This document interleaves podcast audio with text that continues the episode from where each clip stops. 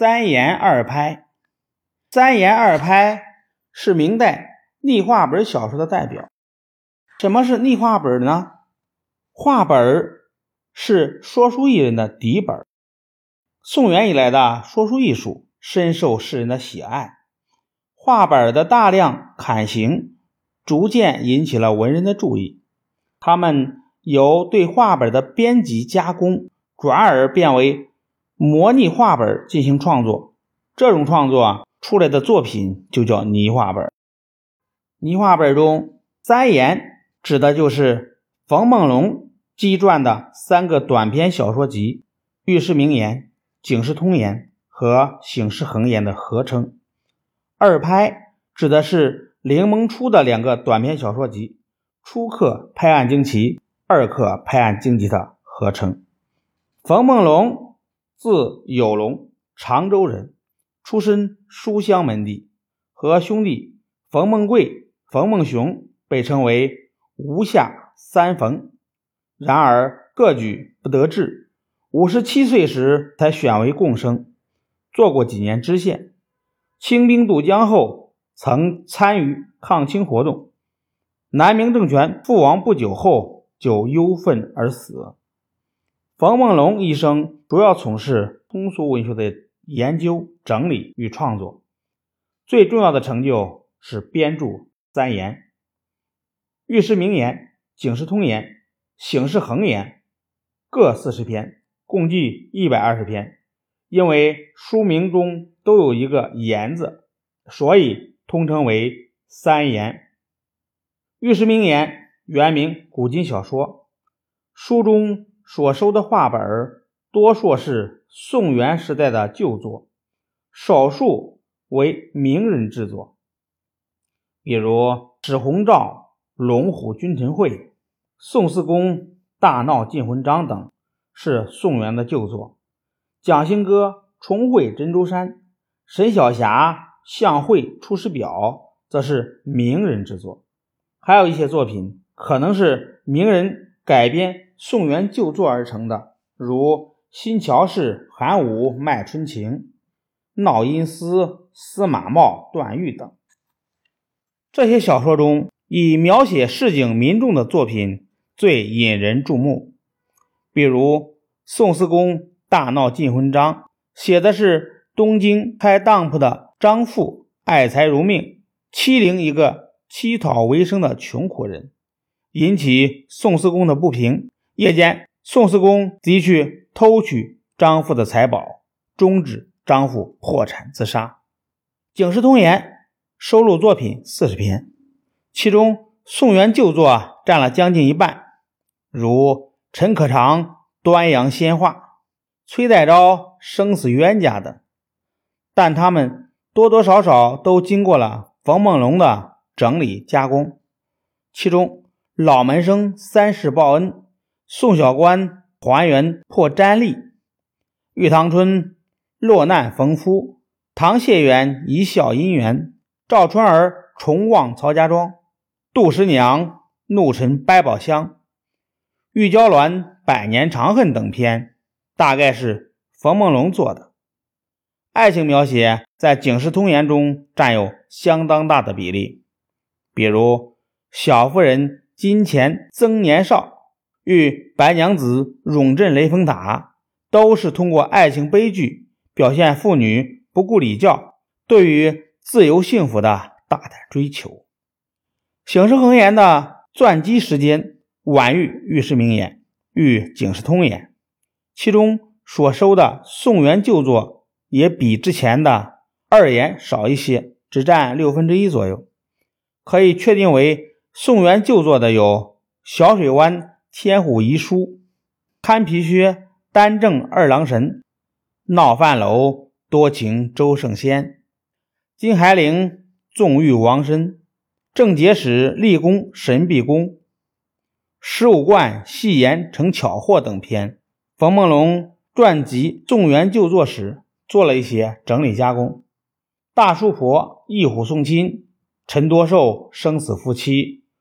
佛印诗四条秦娘，贺大清遗恨鸳鸯桃，白玉娘忍苦成夫，张廷秀逃生救父，隋炀帝意游招遣，乌鸦内林州赴约，鲁太学诗酒傲王侯，李公穷抵御侠客，黄秀才喜灵御马坠等篇，可能就是出自冯梦龙的手笔。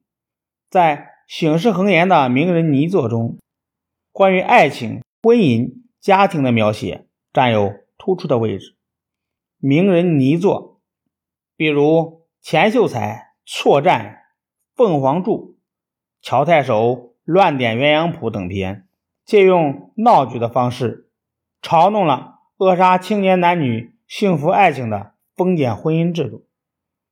在艺术方面，三言中的优秀作品，故事完整，情节曲折，细节丰富。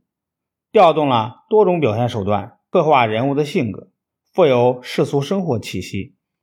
和冯梦龙一样，为中国通俗小说事业做出了巨大贡献的还有一位，他就是林萌初。林萌初字玄房，浙江乌城人。十八岁不领善生，但此后课场不利，只得转向著述。五十五岁任上海县丞，后来。因公着徐州判官，作品主要有《初刻拍案惊奇》和《二刻拍案惊奇》。二拍即是取两部书的“拍”字而得名。《初刻拍案惊奇》共四十卷四十篇，《二刻拍案惊奇》是因为前书印行后受到普遍欢迎，应书商之请续作，只有三十九卷。二拍。完全是作者根据野史笔记、文言小说和当时社会传闻创作的。他对传统观念的冲击与反抗，和他表现出来的市民社会意识，要比三言更为强烈。诸如“关于贼人不争多，何必汝林胜陆林”这样的评语，都表现了作者对社会统治力量的认识。爱情与婚姻也是二拍中的最重要的主题，对传统道德观的冲击更为直接。他肯定情对于人生的至高价值，更多的把情与欲及性爱联系在一起，并且对女性的情欲多做肯定的描述。比如《文人生野战退福安》写女尼。静观爱上了文人生，便假扮和尚出走，在一行船上主动招惹文人生，最终得成美满婚姻。通贵达艰辛灯火一篇更具有代表性。罗西西与张幼谦自幼相爱，私定终身之盟。后来西西被父母嫁给他人，他誓死反抗，每日与右谦私会。青年女子。为了追求幸福而对封建礼教所做的大胆抗争，在这里被描述的极具悲壮意味。二拍在描写爱情与婚姻故事时，常常对妇女的权利作出肯定。《满少卿继父宝阳》中，作者明白地指出：男子续弦再娶，素昌养妓，世人不以为意。而女子再嫁，或少有外情，便万口自缢，这是不公平的。